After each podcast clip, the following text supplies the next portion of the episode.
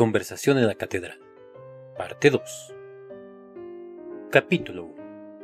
Estoy mejor donde la señora Zoila, Pensaba Amalia. que en el laboratorio. Una semana que no se soñaba con Trinidad. ¿Por qué se sentía tan contenta en la casita de San Miguel?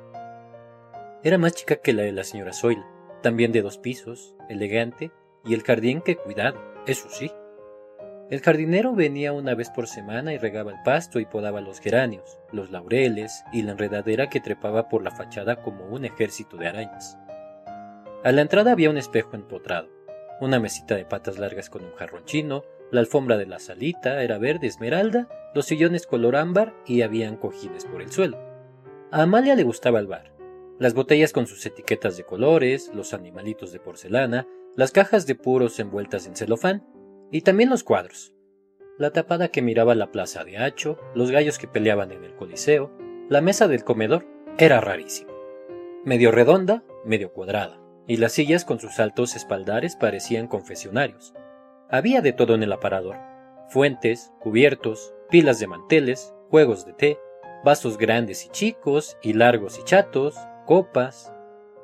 En las mesitas de las esquinas los jarrones tenían siempre flores fresquitas. Amalia cambia las rosas, Carlota hoy compra gladiolos, Amalia hoy cartuchos. Olía tan bien y el repostero parecía recién pintado de blanco. Qué chistosas las latas, miles, con sus tapas coloradas y sus Pato Donalds, Supermanes y ratones Mickey. De todo en el repostero, galletitas, pasitas, papitas fritas, conservas que se rebalsaban, cajas de cerveza, de whisky, de aguas minerales. En el frigadier enorme, había verduras y botellas de leche para regalar. La cocina tenía unas losetas negras y blancas y daba a un patio con cordeles. Ahí estaban los cuartos de Amalia, Carlota y Simula. Ahí el bañito de ellas con su excusado, su duchita y su lavador. Una aguja hincaba su cerebro. Un martillo golpeaba sus sienes. Abrió los ojos y aplastó la palanquita del despertador. El suplicio cesó. Permaneció inmóvil, mirando la esfera fosforescente. Las siete y cuarto ya. Alzó el fono que comunicaba con la entrada. Ordenó el carro a las ocho. Fue al cuarto de baño. Demoró veinte minutos en ducharse, afeitarse y vestirse. El malestar en el cerebro aumentó con el agua fría. El dentífico añadió un sabor dulzón al gusto amargo de la boca. ¿Iba a vomitar? Cerró los ojos y fue como si viera pequeñas llamas azules consumiendo sus órganos la sangre circulando espesamente bajo la piel. Sentía los músculos agarrotados, le zumbaban los oídos, abrió los ojos. Dormir más. Bajó al comedor, apartó el huevo pasado y las tostadas, bebió la taza de café puro con asco, disolvió dos alcacelcers en medio de vaso de agua y apenas apuró el burbujeante líquido, eructó. En el escritorio, fumó dos cigarrillos mientras preparaba su maletín. Salió y en la puerta los guardias de servicio se llevaron la mano a las viseras. Era una mañana despejada, el sol alegraba los techos de Chiclayo, los jardines y los matorrales de la orilla del río se veían muy verdes. Esperó fumando que Ambrosio sacara el automóvil del garage. Santiago pagó las dos empanadas calientes y la Coca-Cola. Salió y el jirón Carabaya ya estaba ardiendo. Los cristales del tranvía Lima San Miguel repetían los avisos luminosos y el cielo también estaba rojizo como si Lima se fuera a convertir en el infierno de verdad. Piensa la mierdecita en la mierda de verdad. Las veredas servían de hormigas acicaladas, los transeúntes invadían la pista y avanzaban entre los automóviles. Lo peor es que a le agarre la salida de las oficinas en el centro, decía la señora Zoila cada vez que volvía de compras, sofocada y quejumbrosa. Y Santiago sintió el cosquilleo en el estómago. Ocho días ya. Entró por el viejo portón, un espacioso zaguán, gordas bobinas de papel arrimadas contra paredes manchadas de hollín. Olía a tinta, a vejez. Era un olor hospitalario. En la reja se le acercó un portero vestido de azul. ¿El señor Vallejo? En el segundo piso, al fondo, donde decía dirección. Subió desasosegado las escaleras anchísimas que crujían como roídas desde tiempos inmemoriales por ratas y polillas. Nunca habrían pasado una escoba por aquí. ¿Para qué haber molestado a la señora Lucía haciéndole planchar el terno? ¿Para qué desperdiciar un sol lustrándose los zapatos? Esa debía ser la redacción. Las puertas estaban abiertas. No había nadie. Se detuvo, con ojos voraces, vírgenes, exploró las mesas desiertas, las máquinas, los basureros de mimbre, los escritorios, las fotos clavadas en las paredes. Trabajan de noche, duermen de día, pensó. Una profesión un poco bohemia, un poco romántica. Alzó la mano y dio un golpecito discreto.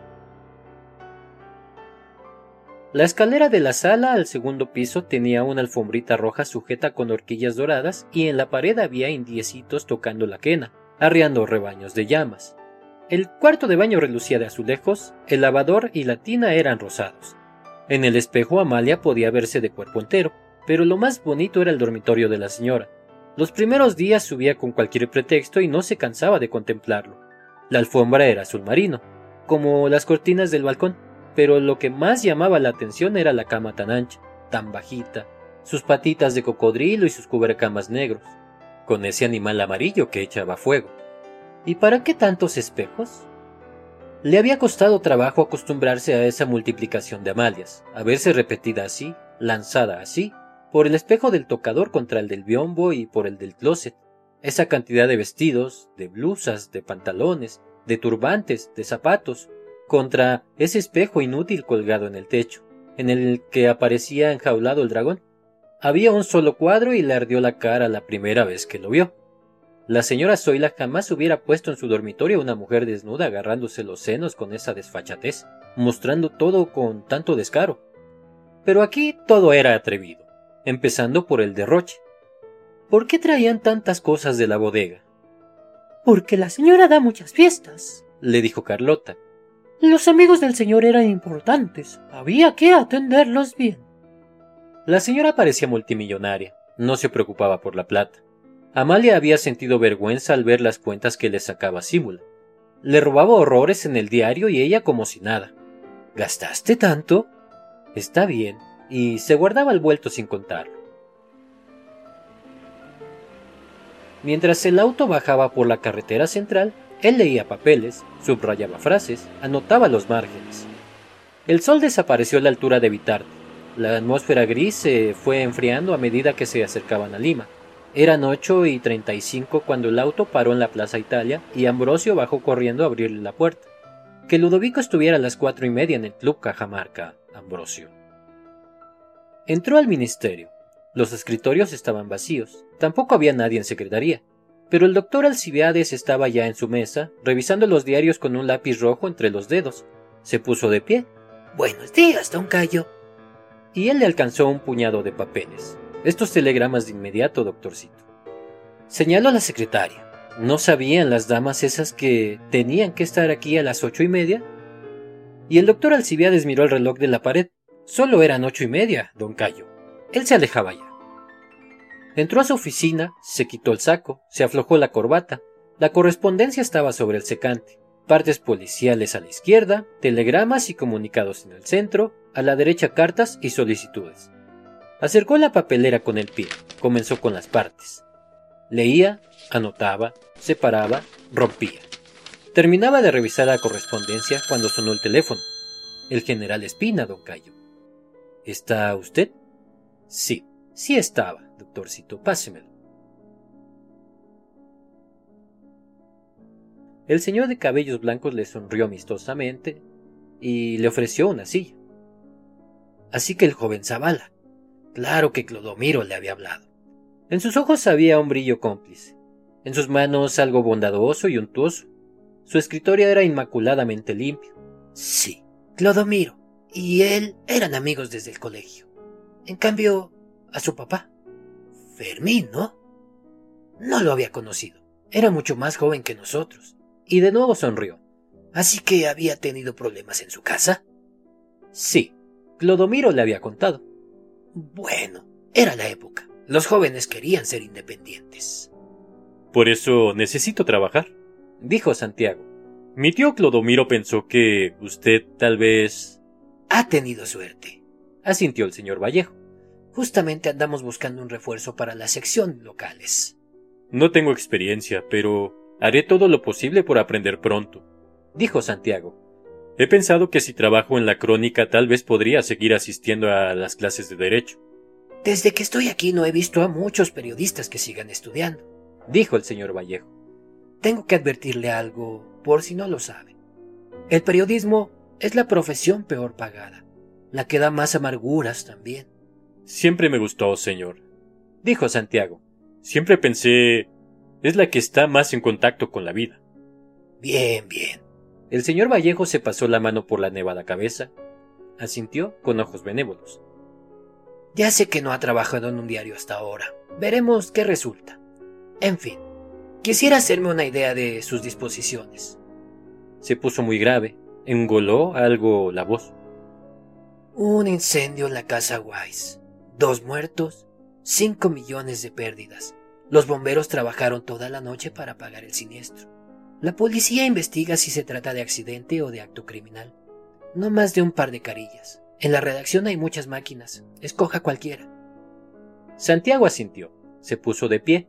Pasó a la redacción y cuando se sentó en el primer escritorio las manos le comenzaron a sudar. Menos mal no había nadie. La Remington que tenía delante le pareció un pequeño ataúd, Carlitos. Era eso mismo, Zabalita. Junto al cuarto de la señora estaba el escritorio, tres silloncitos, una lámpara, un estante. Ahí se encerraba el señor en sus visitas a la casita de San Miguel. Y si estaba con alguien no se podía hacer ruido. Hasta la señora Hortensia se bajaba a la sala, apagaba la radio y si la llamaban por teléfono se hacía negar. Qué mal carácter tendría el señor cuando hacían tanto teatro. Se asustó mal a la primera vez. ¿Para qué tenía tres sirvientas la señora si el señor venía tan de cuando en cuando? La negra Símula era gorda, canosa, callada y le cayó muy mal. En cambio, con su hija Carlota, larguirucha, sin senos, pelo pasa, simpatiquísima, ahí mismo se hicieron amigas. No tiene tres porque necesite, le dijo Carlota, sino para gastar en algo la plata que le da el señor. ¿Era muy rico? Carlota abrió los ojazos. Riquísimo. Estaba en el gobierno. Era ministro. Por eso cuando don Cayo Venía a dormir, aparecían dos policías en la esquina y el chofer y el otro del carro se quedaban esperando toda la noche en la puerta. ¿Cómo podía una mujer tan joven y tan bonita estar con un hombre que le llegaba a la oreja cuando ella se ponía tacos? Podría ser su padre y era feo y ni siquiera se vestía bien. ¿Tú crees que la señora lo quiere, Carlota? ¿Qué lo iba a querer? Querría su plata. Debía tener mucha para ponerle una casa así y haberle comprado esa cantidad de ropa y joyas y zapatos. ¿Cómo, siendo tan guapa, no se había conseguido alguien que se casara con ella? Pero a la señora Hortensia no parecía importarle mucho casarse. Se le veía feliz así. Nunca se le notaba ansiosa de que el señor viniera. Claro que él aparecía y se desvivía atendiéndolo y cuando el señor llamaba a decir voy a comer con tantos amigos, se pasaba el día dando instrucciones a Símula vigilando que Amalia y Carlota dejaran la casa brillando. Pero el señor se iba y no volvía a hablar de él. Nunca lo llamaba por teléfono y se le veía tan alegre, tan despreocupada, tan entretenida con sus amigas que Amalia pensaba ni se acuerda de él. El señor no se parecía en nada a don Fermín, que con verlo se descubría que era decente y de plata. Don Cayo era chiquito, la cara curtida, el pelo amarillento como tabaco pasado, ojos hundidos que miraban frío y de lejos, arrugas en el cuello, una boca casi sin labios y dientes manchados de fumar, porque siempre andaba con un cigarrillo en la mano. Era tan flaquito que la parte de adelante de su terno se tocaba casi con la de atrás. Cuando Símula no las oía, ella y Carlota se mataban haciendo chistes. Imagínatelo, calato, qué esqueletito, qué bracitos, qué piernitas. Apenas si se cambiaba de terno, andaba con las corbatas mal puestas y las uñas sucias. Nunca decía buenos días ni hasta luego.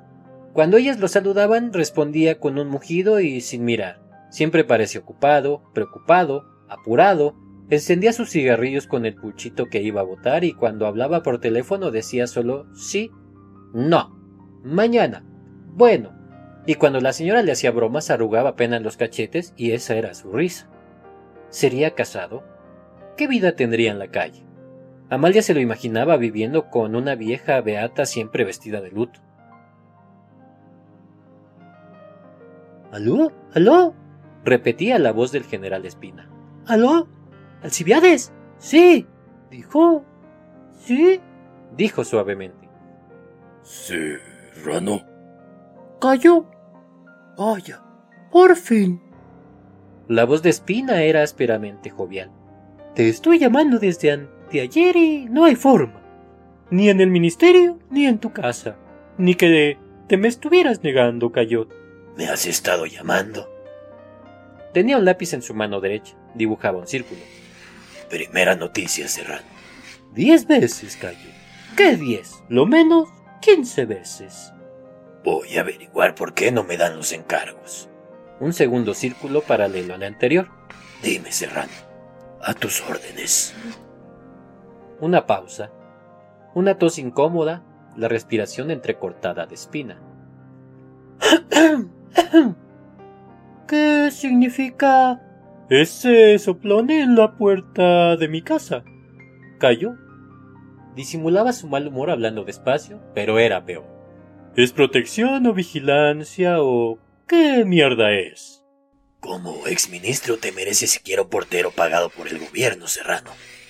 Completó el tercer círculo, hizo una pausa, cambió de tono. No sé nada, hombre.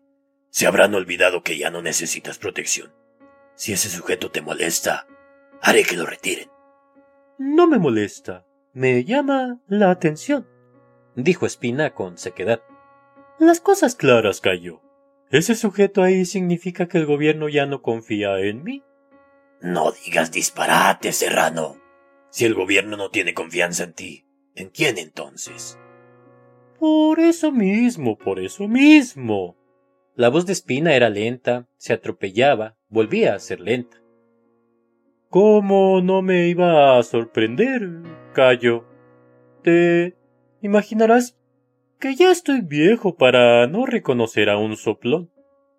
No te hagas mala sangre por tonterías. El quinto círculo, más pequeño que los otros, ligeramente abollado. ¿Se te ocurre que te vamos a poner un soplón? Debe ser un don Juan que está enamorando a tu sirvienta. Pues mejor se desaparece de aquí porque tengo malas pulgas. Tú ya sabes. Colérico ahora, respirando fuerte. De repente me caliento y le meto bala. Te lo quería advertir por si acaso. No gastes pólvora en gallinazo. Corrigió el círculo, lo aumentó, lo redondeó. Ahora estaba igual a los otros. Hoy mismo voy a averiguar. A lo mejor Lozano quiso quedar bien contigo poniéndote a un agente para que te cuide la casa. Haré que lo retiren, Serrano. Bueno, lo de meterle bala no iba en serio. Más tranquilo ahora, tratando de bromear. Pero ya comprenderás que este asunto me ha resentido, Cayo. Eres un serrano desconfiado y malagradecido, dijo él. ¿Qué más quieres que te cuiden la casa? Con tanto pericote suelto. Bueno, olvídate de eso. ¿Cómo está la familia? A ver si almorzamos un día de estos. Cuando tú quieras. Yo tengo tiempo libre de sobra ahora.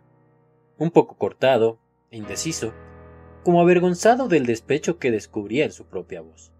Eres tú el que no debe tener mucho tiempo, ¿no? Desde que salí del ministerio no me has buscado ni una vez, y van a ser tres meses ya. Tienes razón, Serrano, pero tú ya sabes lo que es esto ocho círculos, cinco en una línea, tres abajo. Inició el noveno cuidadosamente. He estado por llamarte varias veces.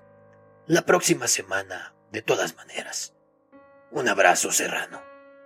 Colgó antes que Espina terminara de despedirse. Contempló un instante los nueve círculos, rompió la hoja y arrojó los pedazos a la papelera. Me demoré una hora, dijo Santiago, Rehice las dos carillas cuatro o cinco veces. Corregí las comas. Mano delante de Vallejo. El señor Vallejo leía con atención. El lápiz suspendido sobre la hoja, asentía, marcó una crucecita, movía un poco los labios, otra. Bien, bien. El lenguaje sencillo y correcto. Lo tranquilizó con una mirada piadosa. Eso decía mucho ya. Solo que... Si no pasas la prueba, Hubieras vuelto al redil y ahora serías un Miraflorino modelo. Se rió Carlitos. Aparecerías en sociales como tu hermanito. Estaba un poco nervioso, señor, dijo Santiago. ¿Quiere que lo haga de nuevo? A mí me tomó la prueba Becerrita, dijo Carlitos. Había una vacante en la página policial. No me olvidaré nunca. No vale la pena, no está mal. El señor Vallejo movió la cabeza blanca, lo miró con sus amistosos ojos pálidos. Solo que conviene que vaya aprendiendo el oficio si va a trabajar con nosotros. Un loco entra a un burdel de Guatica con diablos azules y chavetea a cuatro meretrices, a la patrona y a dos maricas. Gruño Becerrita. Una de las polillas muere, en un par de carillas y en quince minutos. Muchas gracias, señor Vallejo, dijo Santiago. No sabe cuánto le agradezco. Sentí que me orinaba, dijo Carlitos. Ah, becerrita. Es simplemente un problema de disposición de los datos de acuerdo a una importancia y también de economía de palabras. El señor Vallejo había enumerado algunas frases. Le devolvía las carillas. Hay que comenzar con los muertos, joven. Todos hablábamos mal de Becerrita. Todos lo detestábamos, dijo Santiago. Y ahora no hacemos más que acordarnos de él y todos lo adoramos y quisiéramos resucitarlo. Es absurdo. Lo más llamativo, lo que cautiva a la gente, añadió el señor Vallejo. Eso hace que el lector se sienta concernido por la noticia. Será porque todos tenemos que morirnos. Era lo más auténtico que pasó por el periodismo limeño, dijo Carlitos. La mugre humana elevada a su máxima potencia, un símbolo, un paradigma. ¿Quién no lo va a recordar con cariño, Zabalita? Y yo puse los muertos al final. Qué tonto soy, dijo Santiago. ¿Sabe lo que son las tres líneas? El señor Vallejo lo miró con picardía. Lo que los norteamericanos, el periodismo más ágil del mundo, sépalo de una vez, llaman el id. Te hizo el número completo, dijo Carly. En cambio, mi becerrita me ladró. Escribe usted con las patas. Se queda solo porque ya me cansé de tomar exámenes. Todos los datos importantes resumidos en las tres primeras líneas. En el id. Dijo amorosamente el señor Vallejo. O sea, dos muertos y cinco millones de pérdidas es el saldo provisional del incendio que destruyó anoche gran parte de la Casa Wise, uno de los principales edificios del centro de Lima. Los bomberos dominaron el fuego luego de ocho horas de arriesgada labor. ¿Ve usted? Trata de escribir poemas después de meterte en la cabeza esas formulitas, dijo Carlitos. Hay que ser loco para entrar a un diario si uno tiene algún cariño por la literatura, Zabalita.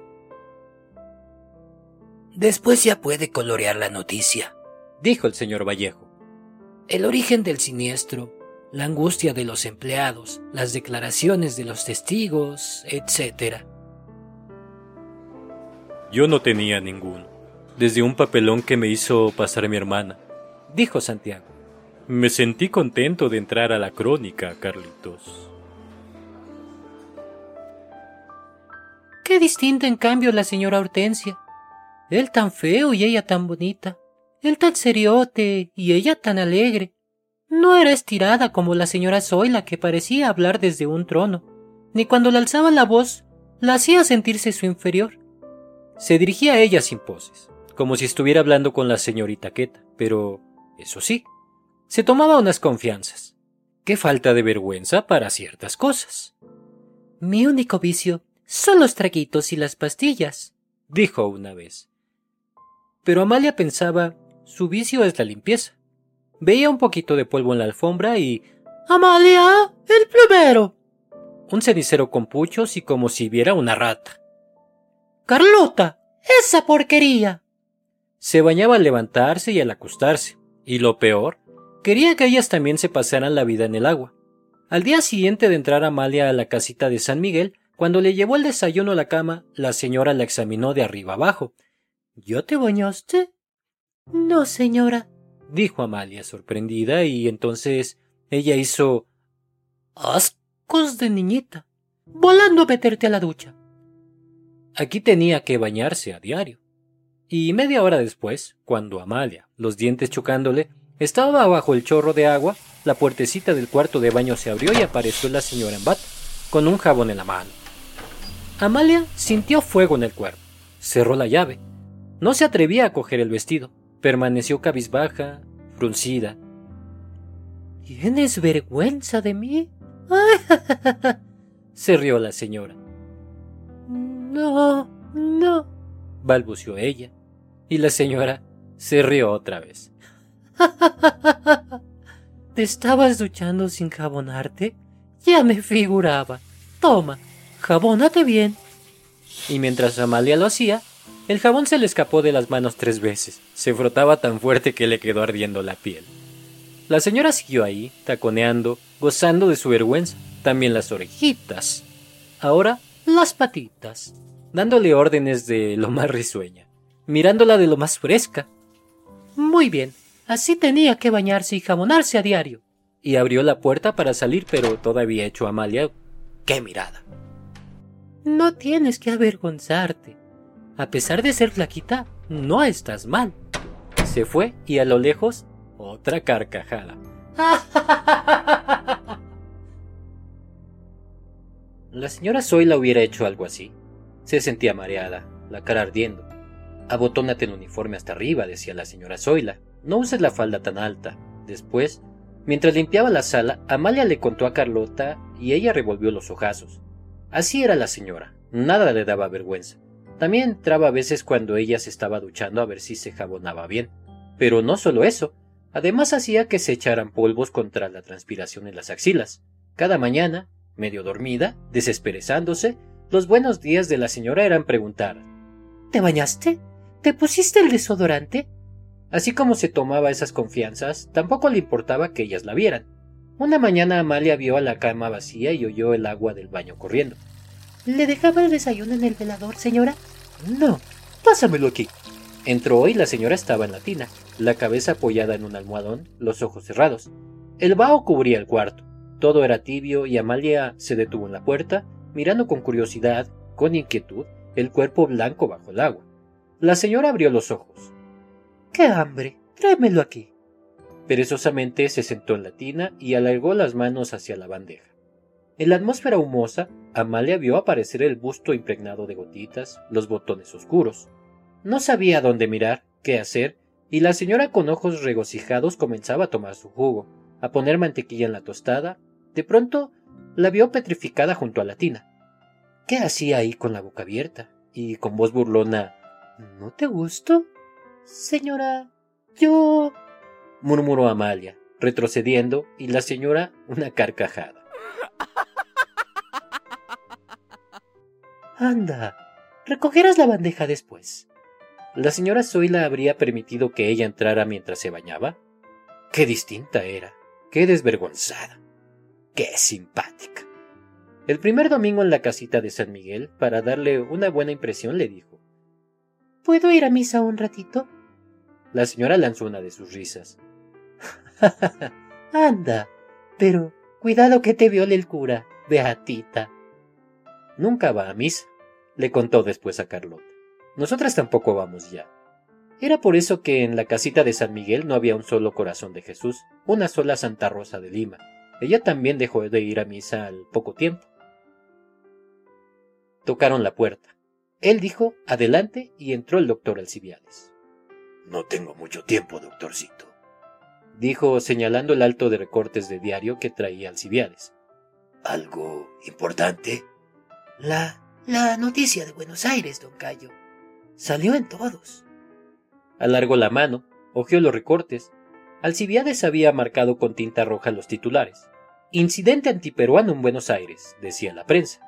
Apristas apedrean embajada peruana en Argentina, decía la crónica. Atropellado y vejado el emblema nacional por apristas, decía el comercio y señalado con flechas donde terminaba la información. Oh, oh, todos publicaron el cable de ANSA. Bostezó él.